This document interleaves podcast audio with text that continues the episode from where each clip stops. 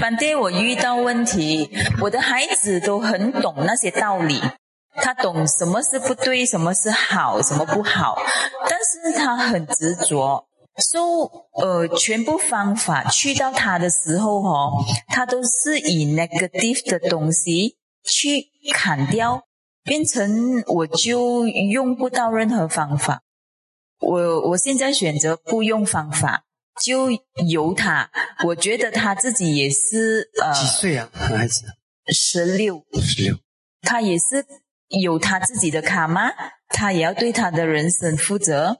我一直改叫去想要改变他，我又很辛苦，我就可能暂时放着他不管理他，但是他又好像会是感觉我没有关心他，我关心其他孩子，我是不是不疼他？所以我就处在这样又不是那样又不是的状况。一种情况是这样的，我们要知道很多孩子他。就算他明白那个道理，他为什么做不到？其实是跟他的心念里面的时间跟空间有关系。通常很大笨的人呢，或者是很抓的很直觉的人，他的内心的时间跟空间是很短的、很窄的。什么叫时间跟空间？比如说有些孩子，他会像我们小小的时候，父母妈妈会讲。长大了，你没有别人可以靠了，你以后要怎么样怎么样？所以那个时候年纪小小，比如说五六岁，就会想到，我现在迟早有一天会变成像爸爸、像妈妈那个年龄。所以当会这样子想的孩子，他的心里的时间比较远、比较广，所以才会说读书的时候就会想到我以后怎么办？那我现在读书是为了以后。有些孩子他的时间很短，他只想眼前。今天你不给我电子游戏。我就很苦了，是你害我，你对我不好，他没有想更远的，所以这个是我们要明白的原因。通常一个人一个心的时间很窄很短，他基本上这个人是不成熟的。心的时间很宽广，比如说，如果是像我们有些修行人，如果他看了几千百万世或者几千世。那么呢，他的时间，佛陀因为这个缘起的修法，让他看个看回去啊，一百世、一千世，看未来一百世、一千世，那他的思维就跟不普通人不一样了，因为他的时间增长了。当然，这个这是修行的功力才能够看回一百世，看未来啊，未来当然可以改变的，未来不是死的，过去不能改变，未来可以改变。但是这个佛陀用这个方法，我们也可以用在生活上的。佛陀用的方法是通过修行，让你扩展你心里的时间。那我们现在你明白这个原理，如果你能够让你的孩子拓展他心里的时间，这个有时是不是这个？呃，我是开玩笑啦，或者是说，哎，以后你会做爸爸哦，你会怎么做一个怎么样的爸爸啊？啊，你会做个怎么样的爷爷？他爷爷怎么样？你觉得怎么样啊？这样。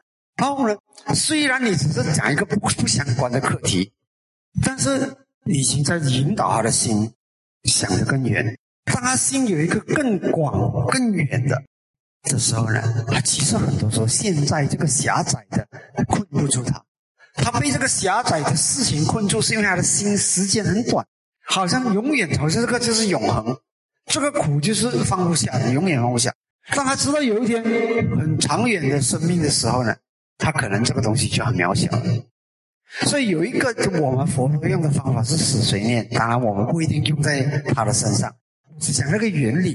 那个原理你怎么用是你你你自己要 creative，自己去创造，去了解你的孩子，你怎么扩展他心里的时间。还有一个是空间，你看到有些孩子，像我我个人啊，我是八岁就开始看报纸，八岁九岁，以前在我那个年代算是很早，现在孩子更早熟。啊，可能很小就看那些 V、六、U、T 什么，看的比我们更广。但是我们那个年龄，我去到去到同学的时候，哎，这个世界上在打仗呢，哪里有？啊，他们讲，因为他们的他们的世界很窄。啊，当有看报纸的孩子，他就会感觉到神神是不一样。我们今天太平来的不容易，当时柬埔寨在打仗，啊，越南攻柬埔寨，啊，我就知道了，我同学们都不知道。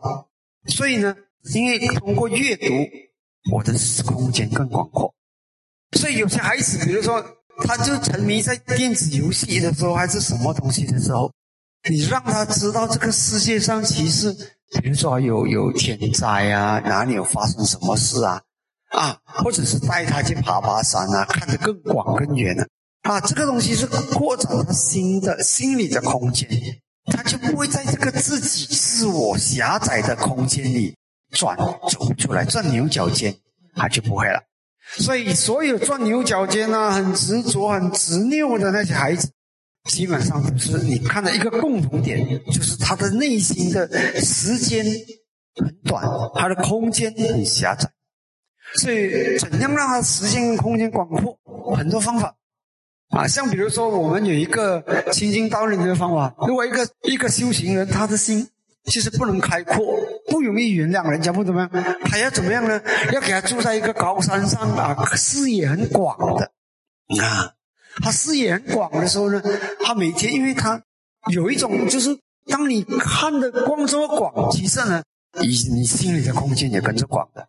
当你看星星一片晴一片星空的时候啊，你的心其实是跟着广阔的。